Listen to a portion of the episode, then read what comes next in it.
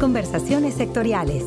Oportunidades, innovaciones, mejores prácticas, casos de éxito e información relevante para mejorar el desarrollo del sector en la voz de sus protagonistas. Hola, ¿qué tal? Bienvenidos a Conversaciones Sectoriales, una producción de la Subdirección de Promoción de Productos y Servicios de FIRA, donde podrá escuchar información, opiniones y comentarios útiles relacionados a diversas oportunidades de negocio en el sector agroalimentario.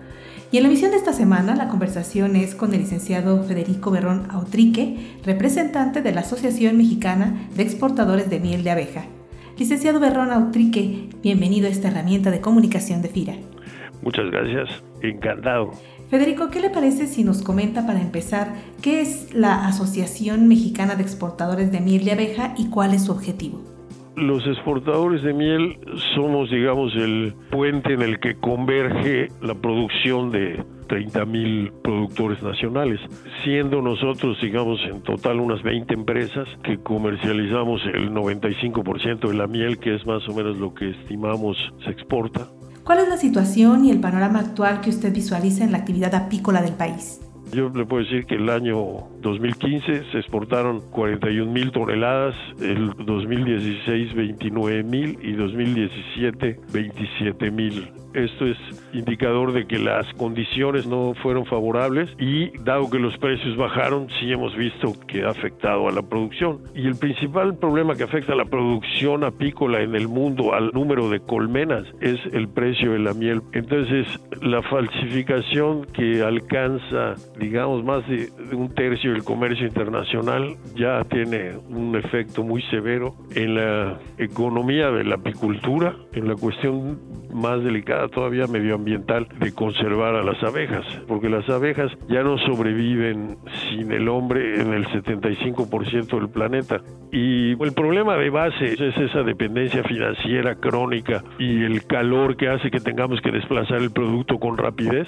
Y tenemos un volumen muy pequeño con las acechanzas de problema chino entonces el gran volumen de la miel convencional está ahorita muy complicado para los exportadores que hacen un valor agregado muy modesto para la toma de riesgos, ¿no? Ese, diría yo que es el principal problema. Sin embargo, también existen oportunidades que comienzan a abrirse para el mercado europeo y otros mercados que valoran la producción auténtica de productos orgánicos. ¿Cuál sería la estrategia para incrementar su participación en estos mercados? El dato así, eh, digamos, de presumir de, México es que en el mercado más conocedor de miel, que es Alemania, México es el principal origen de las importaciones. Y el arancel se volvió cero. Entonces, eso quiere decir que estamos 17,5% mejor posicionados en Europa en cuestión de precio que los argentinos, ¿no?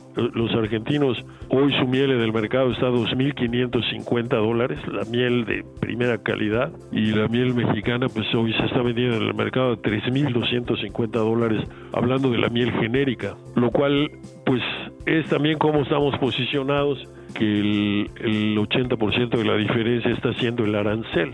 Todas las empresas de la asociación están puestas en esta dinámica cultural del crecimiento y de hacer más negocio y de buscar los mejores mercados. En ese sentido, ¿cuáles considera que son los apoyos más importantes que las instituciones pueden proporcionar a este sector para consolidar su desarrollo? Yo creo que si apicultores y exportadores pudiéramos organizar una sociedad de ahorro y crédito que fomente a la apicultora. Imagínese un productor que no sabe qué precio va a recibir, que la lana le cae dos, tres veces al año. Entonces, si el FIRA puede y quiere ayudar, le aseguro que con expertos rápidamente podemos hacer una sociedad muy bien manejada administrativamente, la más transparente, la más al día, la más online. Eso sería una magnífica medida que además podríamos avanzar muy rápido en crear los productos.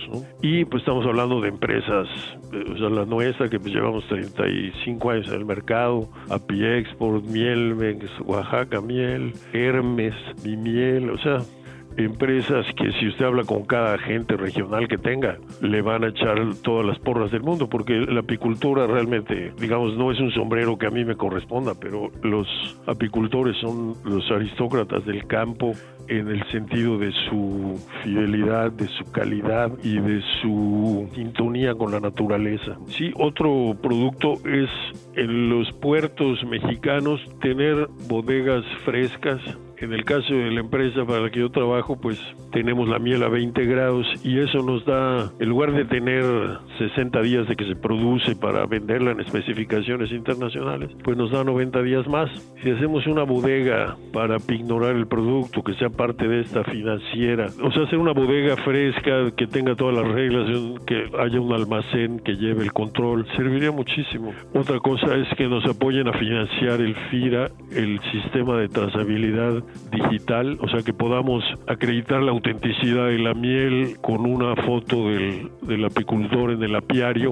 Si hacemos eso, ponemos una bodega y tenemos un sistema de trazabilidad nacional donde podamos demostrar sin lugar a dudas que lo que manejamos es auténtico, vamos a estar del otro lado. Licenciado Federico Berrón Autrique, muchas gracias por haber compartido con nosotros su experiencia, conocimiento y opinión sobre el desarrollo de este importante sector en crecimiento. Muchas gracias. Agradecemos también su amable escucha y los invitamos a que se comuniquen con nosotros a nuestra línea de contacto de las oficinas de FIRA en Morelia, Michoacán, al teléfono 01800 999 3472 o a través del correo electrónico enlace arroba fira.gov.mx. Nos despedimos de ustedes deseando que tengan una provechosa semana de trabajo. Hasta la próxima conversación. Este podcast es una producción de la Subdirección de Promoción de Productos y Servicios de FIRA.